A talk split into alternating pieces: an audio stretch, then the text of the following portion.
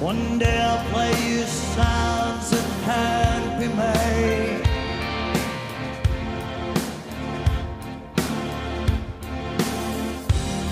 They'll sing in you somewhere inside your head.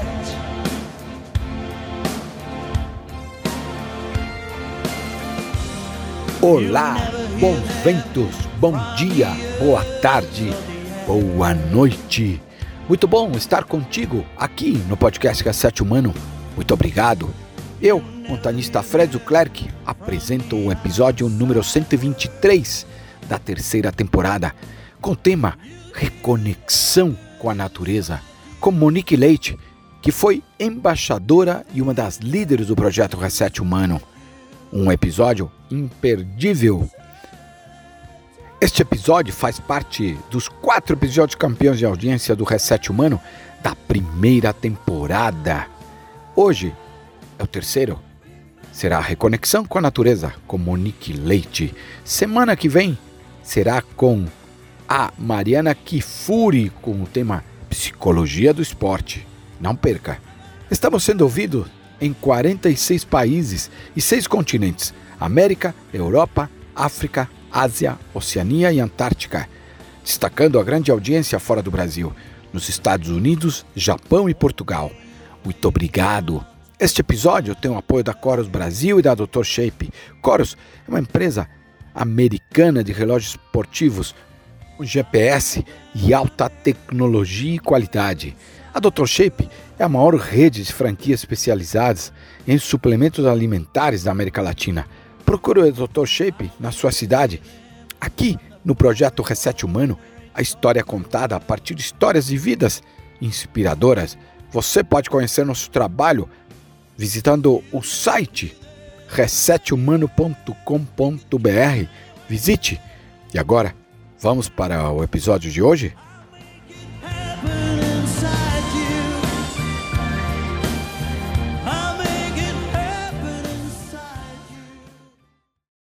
É tempo de expandir a mente e agir.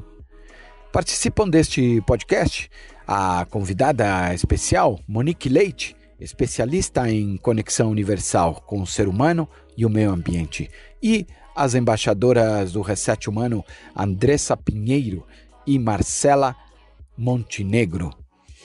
Estamos vivendo um momento crítico da humanidade no aspecto ambiental, político e social. A falta de amor, empatia, valores e conexão.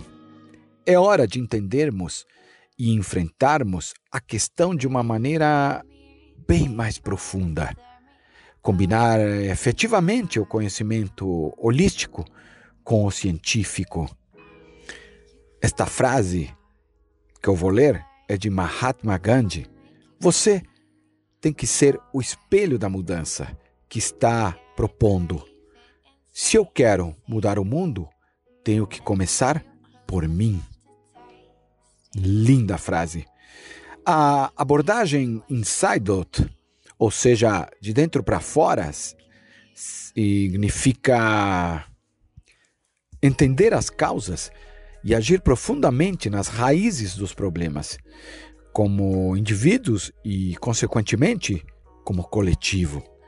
Neste sentido, o trabalho no desenvolvimento humano, socioambiental, integrado e espiritualidade tem um papel fundamental, um papel muito importante. Isto é muito motivador. Você já imaginou ser o espelho da mudança que todos sonham? Vou repetir. Você já imaginou ser o espelho da mudança que todos sonham?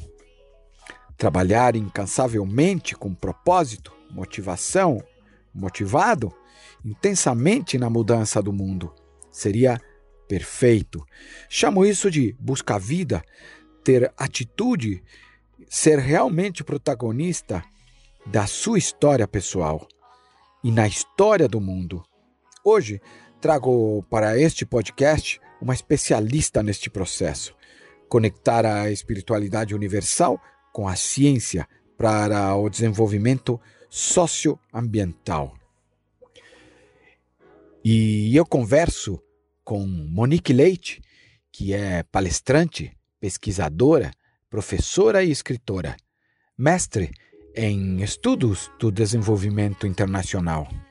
Eu considero ela uma cidadã do mundo, tendo morado em cinco países diferentes, entre eles a minha terra natal, no Chile. Experiência tem de sobra no terceiro setor e o segundo setor, com desenvolvimento de comunidades, projetos sociais e gestão de conflitos. Ela nasceu em São Paulo, na cidade de Santo André. O projeto pessoal que desenvolve é a integração da espiritualidade no desenvolvimento socioambiental. Ela é escritora e pesquisadora.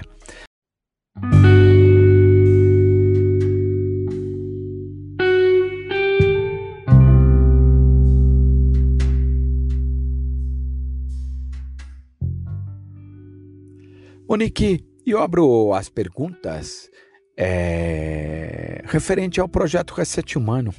Queria saber de você o que você acha do projeto. Tema né, do podcast é a reconexão né, com a vida. E a reconexão, tanto ela quanto a espiritualidade, são coisas que exigem uma prática rotineira. E para a gente ter práticas rotineiras, é, exigem rituais né, que podem ser feitos através de centenas de, de maneiras. Por quê? Que a gente precisa ser lembrado a todo momento, né? Porque se, se, é, se não é uma coisa rotineira, parte do nosso dia a dia, a gente esquece. E por isso que a gente tem, por exemplo, fotos, né, que a gente olha todo momento para lembrar de alguma recordação de pessoas ou sons, determinadas músicas que nos fazem lembrar, cheiros. Enfim, a gente precisa de estímulos diários, porque é assim que a nossa mente funciona. E aí o projeto Reset Humano, ele nada mais é do que um desses estímulos, né? Que nos faz lembrar de coisas realmente importantes, como uma reconexão com a vida, como o contato com a natureza ou a reconexão com os valores humanos. Então, o projeto é muito importante a esse nível, né? A esse nível de você ter ali um lembrete, quase que diário, do que é importante na vida. Do latim vita, que se refere à vida. É o período que decorre entre o nascimento e a morte. Monique, o que é a vida para você?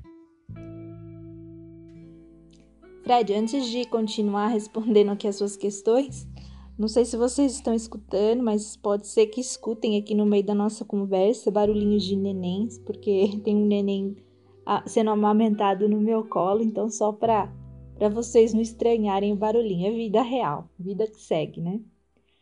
O que, que eu acho que é vida? Bom, vida é experiência. É um conjunto de experiências acumuladas. É por isso que a gente, quando a gente tem uma experiência mais transcendental, mais intensa, a gente sente que está vivendo, né? É uma é, é um, uma mudança de chave na nossa cabeça é, do sobreviver, porque há uma diferença entre sobreviver e viver. Todo mundo aqui vai nascer e vai morrer, vai ter essa experiência de vida como você bem é, explicou aí da, da etimologia da palavra, né? Mas tem alguns que vão realmente vivenciar aquelas experiências mais transcendentais, mais intensas. E eu não quero de maneira alguma romantizar, né, ou limitar, porque quando a gente fala de experiências bem vividas, não é tudo oba-oba, não é um momento, todo momento essa essa experiências positivas, né? Muito pelo contrário, as experiências negativas, a tristeza, elas também são necessárias e fazem parte da vida, né? É, tem até uma frase é, que a felicidade bestializa, né? Só o sofrimento humaniza a pessoa. O bestializa não no sentido negativo, né? Mas que nos deixa assim fora de nós, né? do Mário Quintana essa frase. É, Porque a tristeza, ela e as experiências negativas, elas nos fazem também saltar um degrau a mais, né? Nos fazem também o caos, né? Nos, nos fazem também sair desse desse mindset de sobrevivência e nos fazem sim progredir. Então elas também são necessárias. Quis pontuar isso porque quando a gente fala de vida, essa coisa positiva, né, de natureza, a gente esquece desse outro lado, a gente não pode esquecer. Então, o perrengue, o cair, cair o tombo também é uma experiência que, quando acumulada aí junto, vai transformando a nossa vida. Citar algumas definições do que é conexão. 1. Um, ato ou efeito de conectar, de ligar ou de unir, ligação, união. 2. Aquilo que conecta, liga ou une. 3. Relação lógica entre ideias ou fatos, coerência, nexo. Como conectar a espiritualidade com a ciência, Monique? Fico feliz que você tenha me feito essa pergunta porque isso está conectado diretamente com o meu trabalho, com comigo, né? Porque eu não separo o trabalho da minha vida pessoal, porque acho que não tem como separar. Mas isso é tema para um outro podcast. Mas quando você fala ali de conectar a espiritualidade com a ciência, primeiro a gente precisa entender o que não é espiritualidade, né? A gente não está falando espiritualidade como sinônimo de religião ou um sinônimo de esoterismo, né, dos signos zodíacos ou de eh, cristais, enfim, não que não esteja, tá? Tem a espiritualidade sim, tudo isso, mas eles não são sinônimos e não se eh, limita a isso. E há sim espiritualidade até num ateu, quem não acredita em Deus. E você pode ser um ser espiritual e não acreditar no seu zodíaco, ou pode, ou oposto também pode acontecer. Espiritualidade é algo muito amplo, né? E quando a gente fala dela, a gente está falando de algo maior, que algumas pessoas chamam de Deus, outras pessoas de universo, outras pessoas não dão nome, outras pessoas chamam de natureza simplesmente, como o heteronômeno do Fernando Pessoa, o, o Caieiro. A espiritualidade, ela tá conectada com esse algo maior, são coisas não tangíveis, né? Então, quando a gente fala de propósito de vida, o sentido de vida, essa filosofia dos porquês, isso tudo é espiritualidade. Quando a gente fala de conectar a ciência com a espiritualidade, aí eu vou citar um grande cientista brasileiro, o Marcelo Geiser. Marcelo é físico, e ele tem um trabalho muito interessante nessa conexão da ciência com a espiritualidade. Ele fala que a ciência, ele, ela é um flerte com o mistério, né? E isso daí já tem um componente espiritual muito profundo. Porque é como a gente se relaciona com esse algo muito maior do que nós somos, do que nós vemos e do que nós tocamos, que eu mencionei para vocês. E ele fala, né, que a função da ciência, ela não deveria ser a de tirar Deus ou a de tirar essa fé, né, nesse algo maior das pessoas. Na verdade, a ciência ela teria que oferecer uma descrição desse mundo natural para contribuir no alívio do sofrimento humano material e metafísico. Tanto a ciência como a espiritualidade são duas coisas que fazem parte da vida humana. Então a gente não pode separar coisas que são parte, né, da nossa essência. A espiritualidade, ela é algo intrínseco, ela é, ela tá dentro da gente. Você querendo ou não, ela faz parte. Você só precisa saber manifestá-la, né? Cultivá-la para ela florescer. Senão ela vai ficar aí bem escondidinha dentro de você, mas ela tá lá e a ciência também, ela faz parte do nosso lado racional e é, essencial para o desenvolvimento humano e social. Então a gente precisa entender o papel fundamental de cada um deles para a gente conseguir essa conexão. Entender que são complementares e não rivais e que um não anula o outro. Para a gente conseguir essa conexão real, isso falo de conexão no geral, com o ser humano, entre o ser humano e o ser humano, entre o ser humano, a natureza, é, entre tudo, e entre a espiritualidade e a ciência, a gente tem que entender que a conexão ela é uma qualidade de relação. Então, para você estar conectado com algo, você precisa de qualidade nessa relação, você precisa ser visto.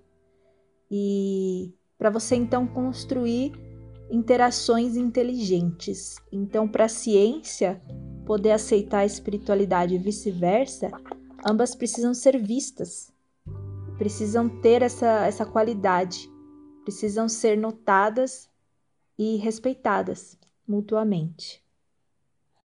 A mente se encarrega do processo da informação que recebemos e é responsável por responder a esta através de uma determinada conduta. Eu te pergunto, como expandir a mente e ter atitude? Bacana. Você fez a pergunta quase que citando o, o entre aspas, slogan da minha consultoria, que é, é tempo de expandir a mente e agir. Vamos só para ilustrar aqui, para ficar mais fácil de entender, dividir a mente em, em duas. A gente tem a mente egóica, que ela é pequena, e a mente transcendental, que é grande, que é essa mente que nos leva a enxergar algo além, que é o que a gente falou ali na pergunta anterior sobre espiritualidade. Quando a gente está preso a essa mente egóica do ego, a gente está muito centrado em nós mesmos, nos nossos traumas, nos nossos pensamentos compulsivos, porque somos né, essa geração anterior, enfim, é somos de pensadores compulsivos bombardeados de informação. A gente não consegue sair dela. A gente não conseguindo sair dela, a gente pouco consegue agir também, tanto para nós como para o nosso redor, para o nosso planeta, a gente mal consegue olhar para o lado. Que a gente fica preso, né, nesse padrão de repetição. A nossa vida ela fica uma vida repetida, né? Quando a gente fala de expandir a mente, é exatamente acessar essa mente maior, essa mente que pode nos levar a algo além. E quando a gente acessa a essa essa mente transcendental, a gente vai aos poucos agindo, porque a gente começa a entender coisas que a gente não entendia antes. Quando eu comecei a praticar meditação um pouco mais assídua, eu até comentei uma vez com, com a minha instrutora de, de yoga na época que eu passei a ver a vida como se fosse em 3D, sabe? Eu conseguia sentir as coisas muito mais cheiros e toques que antes eu não sentia, mas não porque não estavam ali, é porque eu não estava percebendo, não estava vendo, notando.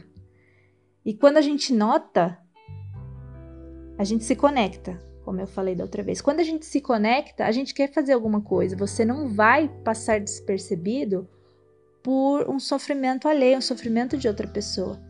E nem pelo seu próprio. Você não vai querer mais engolir o seu choro ou jogar para baixo do tapete, ou como a mente egóica faz, inventar qualquer desculpa, colocar a culpa do teu sofrimento em outros, né?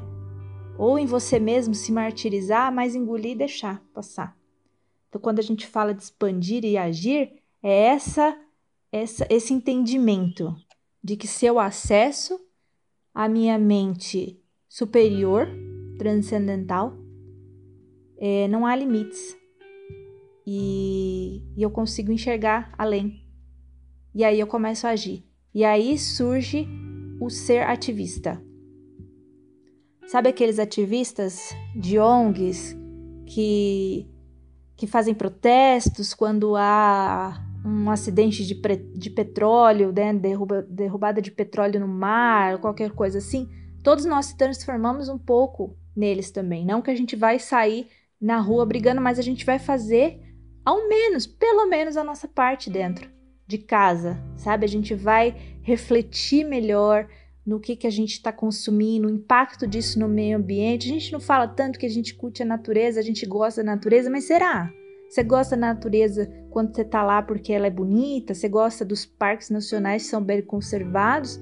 Ou você realmente gosta e ama a natureza e faz de tudo para protegê-la dentro do teu alcance? através do seu poder de compra, através das suas influências sociais, através do seu trabalho, através dos seus estudos, do seu propósito de vida. Que aí, com a sua mente expandida, você vai entender qual é o teu propósito. Isso é agir, depois que sua mente se expande.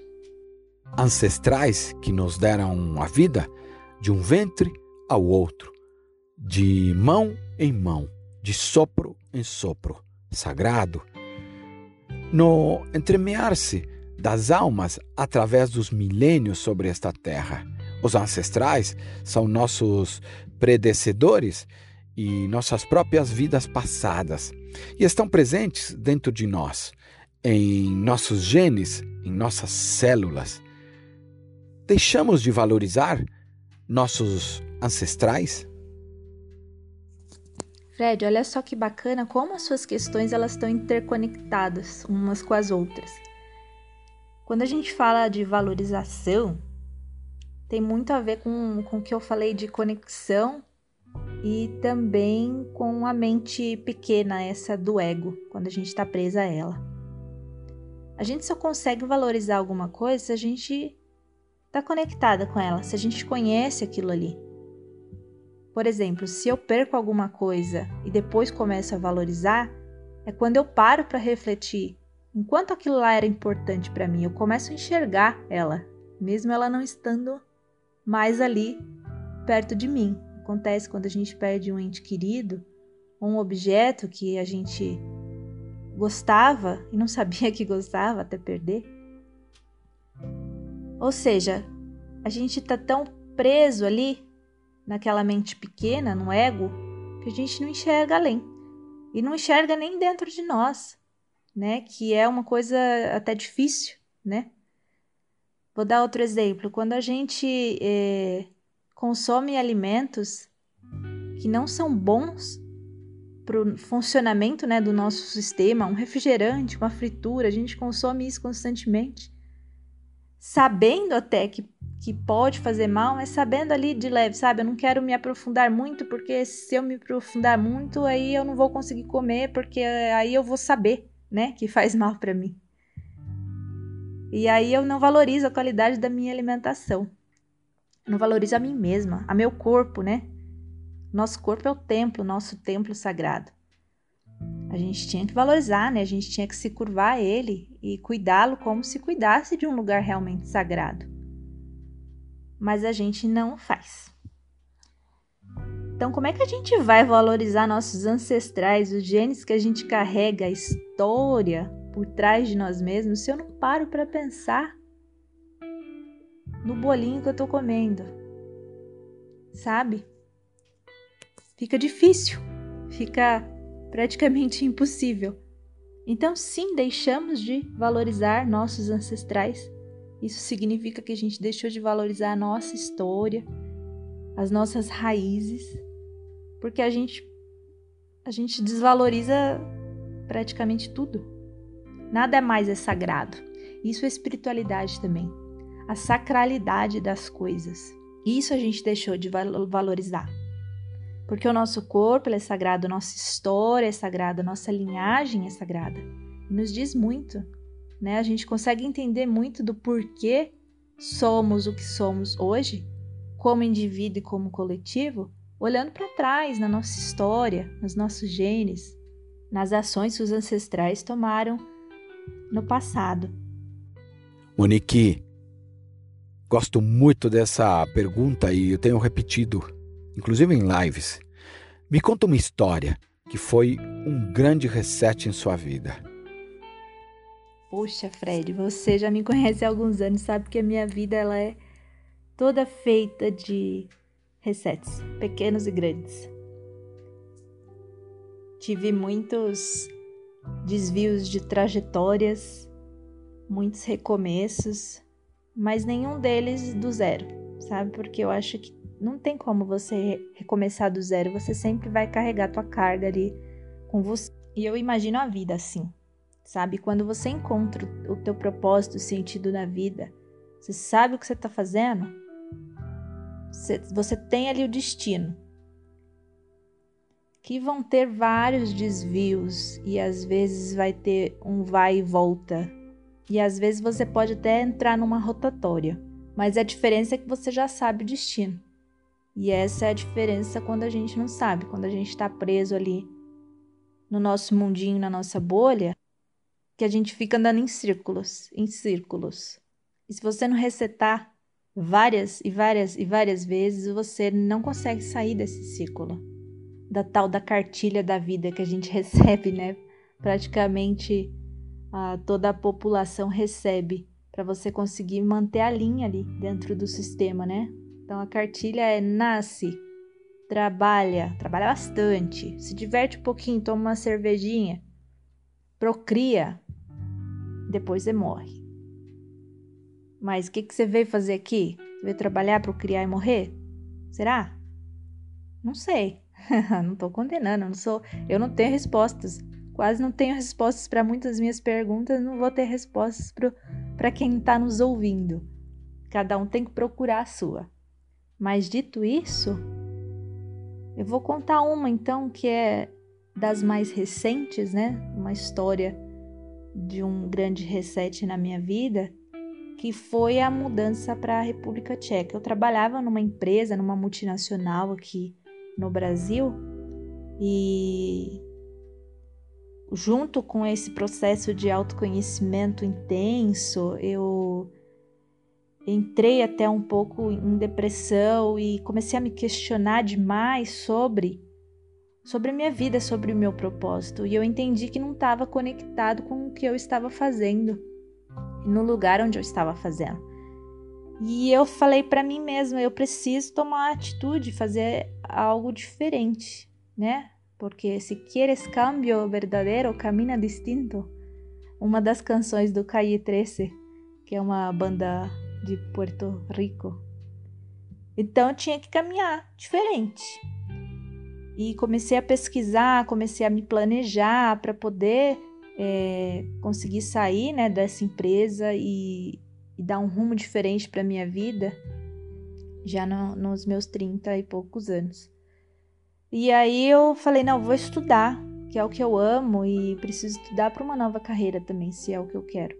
E fui fazer um mestrado lá na República Tcheca, em estudo do desenvolvimento internacional, lá em Olomouc, na Palatsky University, na, univers... na Faculdade de Ciência.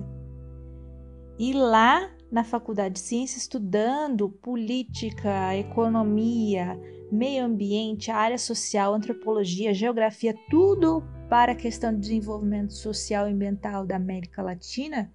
Tinha outros continentes também, mas eu foquei na América Latina, claro, obviamente. É, eu comecei a questionar também ali dentro, né? Mais que mais questionamentos, eu falei, a gente precisa de algo mais, sabe? Tá, eu tô sentindo falta do né? A gente, eu, eu nesse processo paralelo que eu tô fazendo de autoconhecimento, eu tô vendo quanto é importante a gente, como indivíduo, se conectar com a gente mesmo, sabe? Fazer essa lavagem por dentro para poder, de alguma maneira, impactar fora. Por que, que a gente não fala disso, né, no mestrado e tal? E a minha tese foi sobre isso, sobre o impacto da espiritualidade no desenvolvimento social. Então, esse foi uma virada de chave tremenda, né? A mudança de país e tudo. E aí eu fiquei três anos e meio na República Tcheca, e aí veio outra mudança tremenda, que foi a gravidez da minha primeira filha lá, que nasceu lá, no parto natural maravilhoso. Tive meu segundo aqui também, parto natural. E foi aí, tá vendo? Uma sucessão de experiências, uma sucessão de resets na vida, né? O mestrado, a mudança, a saída da multinacional, a gravidez e a, a, a consultoria, depois eu lancei um livro no final do ano passado chamado Parto de Lua.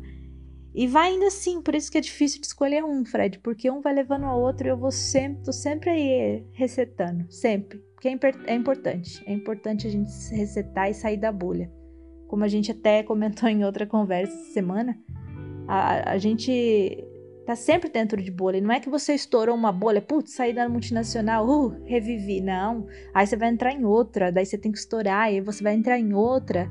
E são várias. E, e essas bolhas, elas só vão terminar de ser estouradas, se forem, quando você morrer. Não tem jeito. Estaremos sempre dentro de uma bolha. Monique, qual é a sua relação com a montanha? Minha relação com a montanha. Você lembra que eu estava falando de templo sagrado, né? Que o nosso corpo é o nosso templo sagrado. E o meu Deus é a natureza. É onde eu consigo enxergar a, a manifestação do divino muito claramente, né? E a montanha é como se fosse o templo, né? Então eu tenho aqui todo um, um jardim do mundo, né? E eu tenho um lugar onde a gente consegue, onde eu, né, consigo sentir coisas que eu não consigo sentir em outros lugares. Claro que eu sinto conexão e sinto a sacralidade em, em tudo que é natural e até expandindo isso para tudo, né? Mas a montanha é algo mais, é mais forte, né? Como os, como os aipos, né? Do, dos povos andinos. É lá que mora, né? O Deus. É a casa, é a casa dele, dela, deles ou delas. Então não tem como você não ter uma relação de sacralidade com a montanha. Assim como acho que outras pessoas, um surfista talvez tenha com o oceano, com o mar, eu tenho com a montanha. Uma relação transcendental que vai muito além. E eu morei é, um tempo em Santiago do Chile e eu era completamente apaixonada, né? Sou completamente apaixonada pela Cordilheira dos Andes. E nossa, me energizava só ver ela dali da cidade mesmo, de longe. E eu achei que eu tinha essa conexão especial com a cordilheira. Só que aí eu comecei a ir para outras montanhas também, sabe? Na, na Europa, ali os Alpes. E em outros lugares, a Nova Zelândia, eu morei dois anos na Nova Zelândia também, muito próximo da montanha. Comecei a ver que é a casa de Deus, na verdade, são várias, né? E que talvez os hindus e essas tradições que acreditam em vários deuses esteja certa, porque se existe vários deuses, precisam de várias casas, então precisam de montanhas espalhadas pelo mundo inteiro. então é isso. Minha relação com, com a montanha é uma coisa até inexplicável. É, de sentido, né? Você precisa, você precisa estar tá lá para você sentir realmente o que é. Essa pergunta é fácil, pelo menos eu considero, vindo de você. O que é ser uma cidadã do mundo? Vamos filosofar um pouquinho para responder a sua, a sua pergunta? Quando a gente está conectado com alguma coisa, a gente cria vínculos. A gente começa a notar a relação entre você e aquela coisa que você se conectou, seja pessoa, objeto, independente do que seja, ela fica profunda e inteligente. E daí eu valorizo, eu cuido. A minha casa é um lugar onde eu sinto parte, eu, faço parte dela, né? E isso a conexão também gera, a relação de, de pertencimento. E quando você se sente per, pertencente a um lugar, conectado com aquilo, você cuida. Então, eu vou tomar um banho rápido aqui na minha casa para não gastar água nem energia. Eu não vou jogar lixo no meu quintal, eu vou mantê-lo o mais bonito e limpo possível. Daí, quando eu viajo, vou para outro lugar longe dali, vou para um hotel, por exemplo. Lá eu vou tomar banho, é, porque eu também vou economizar energia e, e água, que são recursos naturais né, do planeta.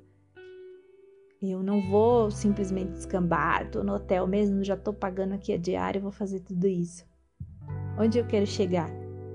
Essa expansão do que é a minha casa, ela vai além daqui do espaço físico onde eu tô. Isso é ser cidadão do mundo, é você entender que a sua casa é um mundo, que a sua casa ela é a natureza. E aí você se sente bem em qualquer lugar do mundo onde você está, porque você está em casa.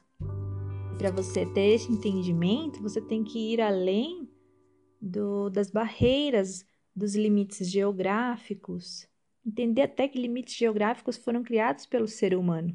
Né? Não existia a, a Espanha, o Brasil e a Argentina até vir alguém delimitar e falar isso aqui daqui para cá é seu, daqui para cá é meu. Até porque limites geográficos eles podem acabar, né? Vem a guerra, a Síria, por exemplo, é, não, quase não se existe mais. Outros países que existiam antigamente não se existe, é um, é, se reparte muito, né?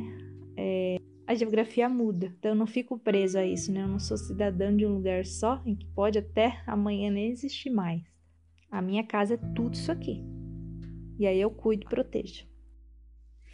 É sabido que os seres humanos, nós, temos seis emoções básicas e universais. São elas felicidade, tristeza, medo, surpresa, raiva e nojo. Atualmente, não sabemos dizer eu te amo?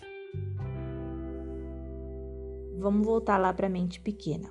Quando eu vivo dentro daquela mente pequena, que é compulsiva por pensamentos, que vive na superficialidade, que não consegue entrar fundo né, na, na minha existência, em questões existenciais, é, tudo fica superficial. E conceitos também ficam superficiais.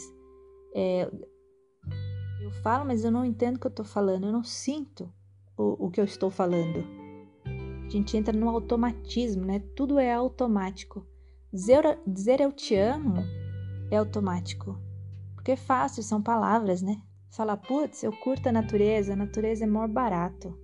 Eu gosto, todo mundo fala. Mas é aquele questionamento, será que eu gosto mesmo? Será que eu amo mesmo? O que, que eu estou fazendo, né? Quais são as minhas ações para para realmente mostrar esse amor? E falando especificamente do amor, que é esse sentimento mais nobre, que é o sentimento que é como se fosse a conexão direta entre esse divino, essa, esse ser superior e nós. Para eu conseguir experimentar esse amor, esse amor incondicional, ou seja, que eu não coloco condições, eu não imponho, eu só vou te amar se, eu preciso expandir a minha mente. Eu estou aprendendo muito sobre amor incondicional com os meus filhos. Olha que interessante. Eles já nascem sabendo esse amor incondicional, o jeito que eles olham, o jeito que eles me amam, que eles me dão esse amor.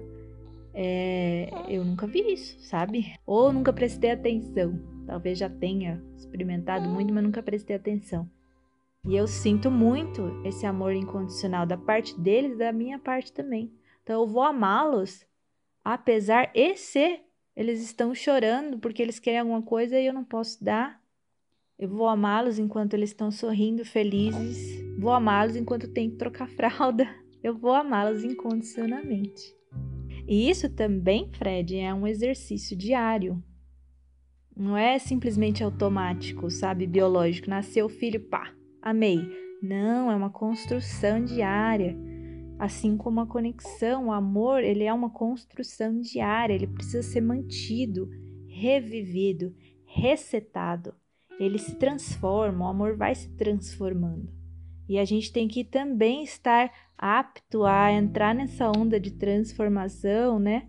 Para a gente não perder essa conexão, essa profundidade com o amor em si. Então, sim, respondendo a sua pergunta, a gente não sabe mais dizer eu te amo porque a gente se desconectou. A gente, como coletivo, começou a viver nessa super, superficialidade de vida. E você tá percebendo que eu sempre falo nós no plural? Eu não fico falando as pessoas, eles, as pessoas, porque eu me incluo nisso também, Fred. Todo mundo tem que se incluir nisso. Eu jamais vou falar o mundo tá essa desgraça e o mundo não sabe dizer eu te amo e eu tô aqui a bonitona, eu sei, eu já entendi tudo, porque isso é uma grande mentira. Ainda falta muito para eu entender. E cada dia eu estou entendendo mais e mais. E cada dia eu estou aprendendo e reaprendendo a como dizer eu te amo. Monique, concentração agora. Por que a Terra precisa de você? Essa pergunta é forte. Poucas palavras, mas ela é bem forte. Por causa desse verbo aí do precisar. Fred, eu acho que a Terra não precisa de mim. Então eu vou, não vou nem defender o porquê. Eu acho que ela não precisa. Se eu morrer amanhã, é, a vida segue e a Terra segue. Quem precisa mesmo agora são meus filhos pequenos. Então, respondendo a sua pergunta, eu acho que eu posso colaborar para fazer sim da Terra um lugar um pouco mais agradável para ser habitado enquanto eu estiver aqui nela.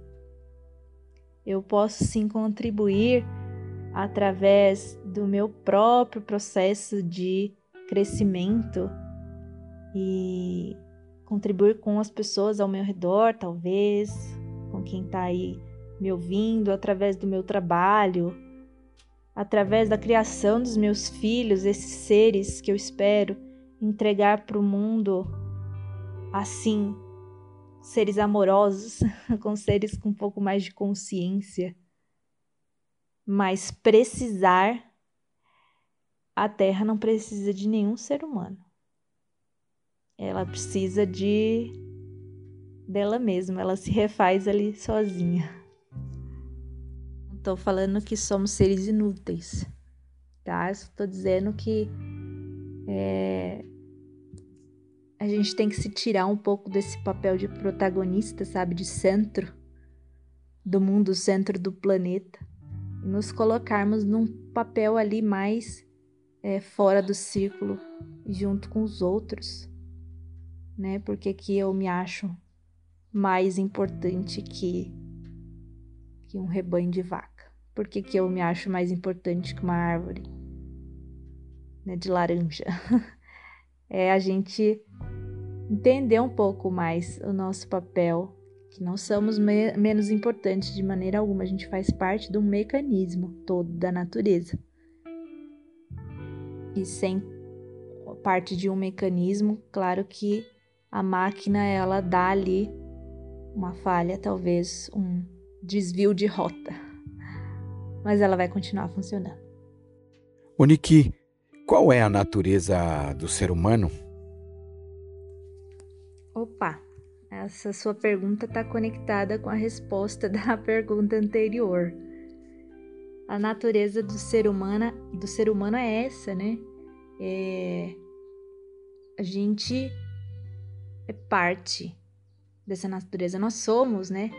A natureza. Somos mamíferos. E assim como vamos imaginar um corpo humano, né, que tem todos os seus órgãos ali e cada órgão tem os, a sua função para manter o corpo ativo e saudável, o ser humano ele é como se fosse um órgão dentro dessa, dessa natureza, desse planeta que a gente conhece, que a gente vive. E aí, imaginando que tudo na natureza, incluindo, incluindo nós, é sagrado, a natureza do ser humano ela é sacra. Somos também seres sagrados. Somos também seres especiais, mas sagrados e especiais iguais a outros componentes, a outros órgãos desse corpo gigante que é o planeta Terra. Monique, e agora eu queria convidar duas pessoas. Ambas são embaixadoras do projeto Reset Humano. São elas Marcela Montenegro e Andressa Pinheiro. E queria que você ouvisse as perguntas dela e nos respondesse. Marcela, Andressa, sejam bem-vindas. A palavra é de vocês. Oi, Fred, tudo bem? Olha, que importante esse papo de reconexão com a vida. Eu acho que todo dia a gente tem que passar por esse processo, né, de se reconectar com o presente, com nós mesmos, com a vida, com a natureza. E, então eu deixo minha pergunta para a Monique Leite.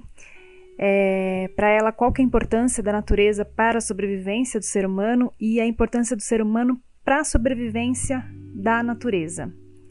Tá bom? Um beijo aí, tô ansiosa para ouvir mais esse episódio do Reset Humano. Oi, Marcela, bacana a sua pergunta, obrigada por ela. A, a primeira a importância da natureza para a sobrevivência do ser humano é 100%, porque se a gente não tiver a natureza, a gente não sobrevive. A água é natureza, a gente não sobrevive sem água, sem ar, sem um ar puro de qualidade que a gente consiga respirar. Ah, os alimentos todos vêm da natureza, né? E quando eu falo alimento de verdade, não estou falando desses químicos que industrializados, ultraprocessados que a gente chama de alimento. Então, sem a natureza, a gente não consegue sobreviver, obviamente.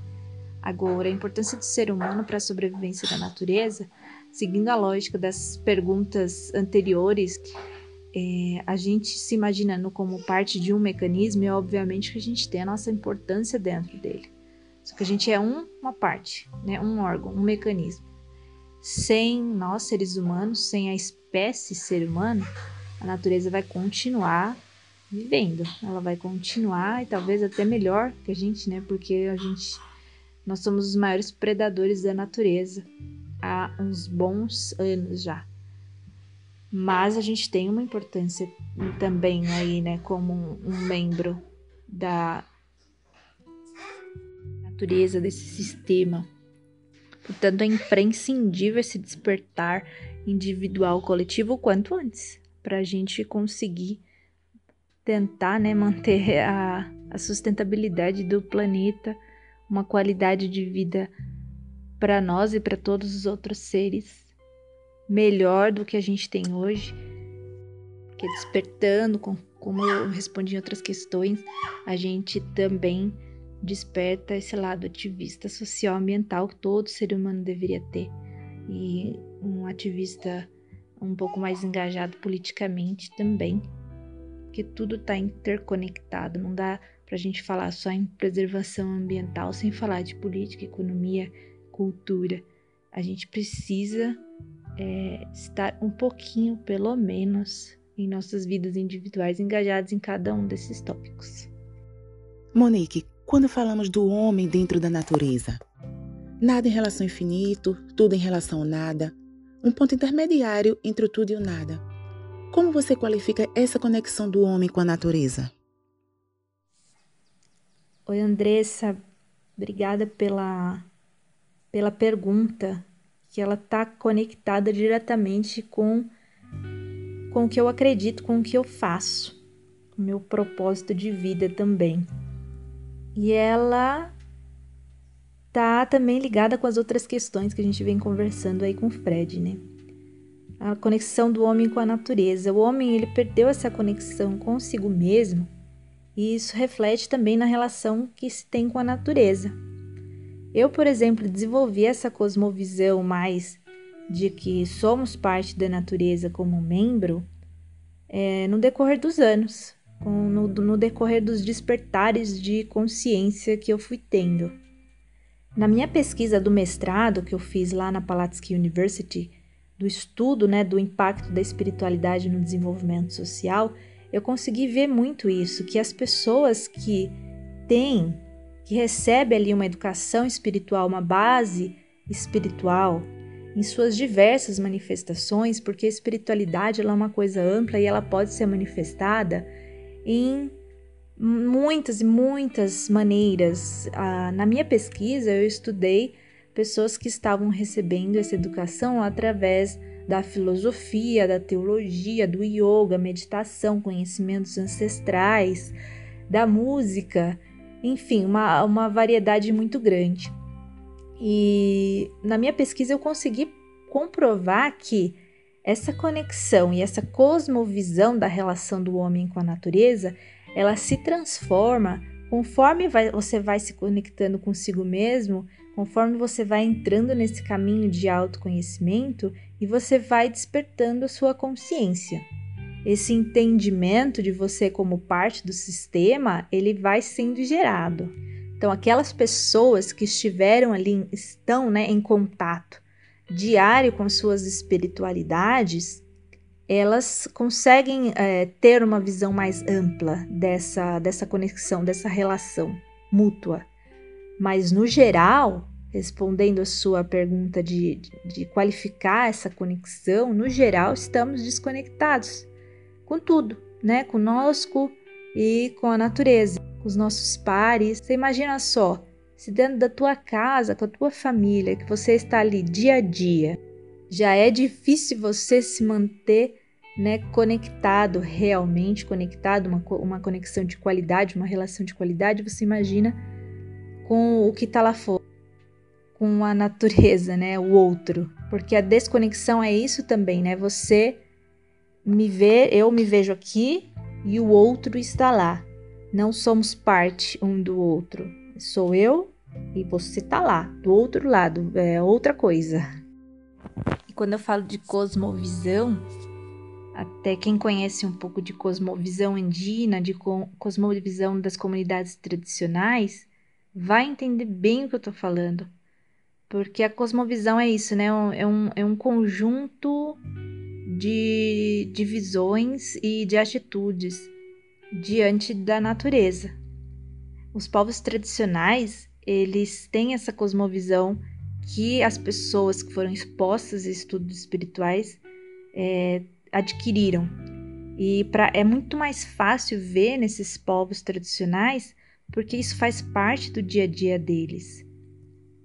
Do nascer, durante a vida, até a morte, o ritual da morte, tudo isso está conectado conectado com a natureza. Então, cada decisão tomada dentro de uma tribo, de uma comunidade assim, ela é pensada no conjunto do ser humano e da natureza desde o criar o seu filho, como medicar, por exemplo, né, as, as medicinas tradicionais da cura através da natureza, da causa e consequência da agricultura. Se eu fizer X coisa, eu não vou ter o milho para ser colhido nessa estação. Então, essa conexão faz parte do, do dia a dia deles, né? A gente tem que se esforçar um pouco mais porque a gente está mais distante, não tem isso mais na nossa cultura, né? Nossa sociedade. Isso foi tirado, foi tirado com a colonização, com esse entendimento antropocênico de outras culturas, né? Essa cosmo, cosmovisão diferente de outras culturas, da, da principalmente cosmovisão europeia. Marcela, é, Andressa, muito obrigado aí pelas perguntas e a participação. Bons ventos para vocês. E continuando, Monique, é, eu queria saber de você: realmente nós somos natureza? Sim, somos natureza. Mas por mais que pareça óbvio para gente, para quem está escutando, né, que já está um pouquinho mais integrado nesse tema, não é uma coisa óbvia e nunca foi também óbvio para mim, como eu falei para você antes, Fred. É uma coisa que foi sendo construída, né? Conforme a gente vai despertando ali a, a consciência no processo de autoconhecimento, né? Nesse caminho da espiritualidade, a gente vai entendendo mais. E essa cosmovisão de que somos parte, de que somos natureza, ela vai se modificando. Eu vou citar um, um trecho de uma entrevista que eu fiz lá na, na, na Palatsky, que eu já falei para vocês, né, do mestrado, em que o entrevistador ele falou que antes dele dele começar a praticar né, essa, essa espiritualidade, esse, esse despertar, quando chovia, ele ficava muito bravo, porque a chuva atrapalhava os planos dele. Ele gostava muito de sair, né, para os amigos, e isso atrapalhava. Depois ele começou a entender que a chuva ela é parte, ela é um elemento da natureza, ela é parte desse sistema e ela precisa acontecer, ela precisa acontecer na hora que ela precisa acontecer, que isso independe da vontade dele ou de qualquer outro ser. E aí ele começou a passar, ele passou a enxergar a chuva como algo sagrado também. Então o entendimento de que nós somos natureza também é um processo e ele também precisa ser trabalhado diariamente como parte da rotina de todo ser humano. Monique, sempre falo quando chega nesse momento, falo papo bom, passa rápido, né? O tempo parece que voa. e queria te perguntar qual a mensagem que você quer deixar para os ouvintes do Reset Humano nos 24 países que nos ouvem. Olha, Fred, são muitas mensagens que eu gostaria de deixar, mas eu acho que uma frase aqui do Mahatma Gandhi que eu gosto muito, acho que resume tudo. Ele diz: é, Seja você a mudança que você quer ver no mundo. Para mim, essa é, a, essa é a mensagem, a frase mais importante talvez inspire quem nos estiver nos ouvindo. Se você curte os podcasts, todas as ideias que são discutidas aqui, no, a essência do projeto Reset Humano, os valores humanos, uh, os, as sensações sentimentos que você tem quando você está na natureza, quando você está na montanha. Pega tudo isso e faça alguma coisa. Porque a gente, é, quando a gente alinha os nossos pensamentos, as nossas palavras e as nossas ações, é aí que a gente está sendo coerente, né? E deixando de ser até hipócritas. Então tá na hora de expandir essa mente, tá na hora assim da gente eh, expandir essa consciência, mas mais do que isso, tá na hora de fazer. O planeta ele tá gritando, sabe, com as vozes que ele tem, na linguagem que ele tem, com a crise climática, com todo esse caos é, político, com a pandemia, né?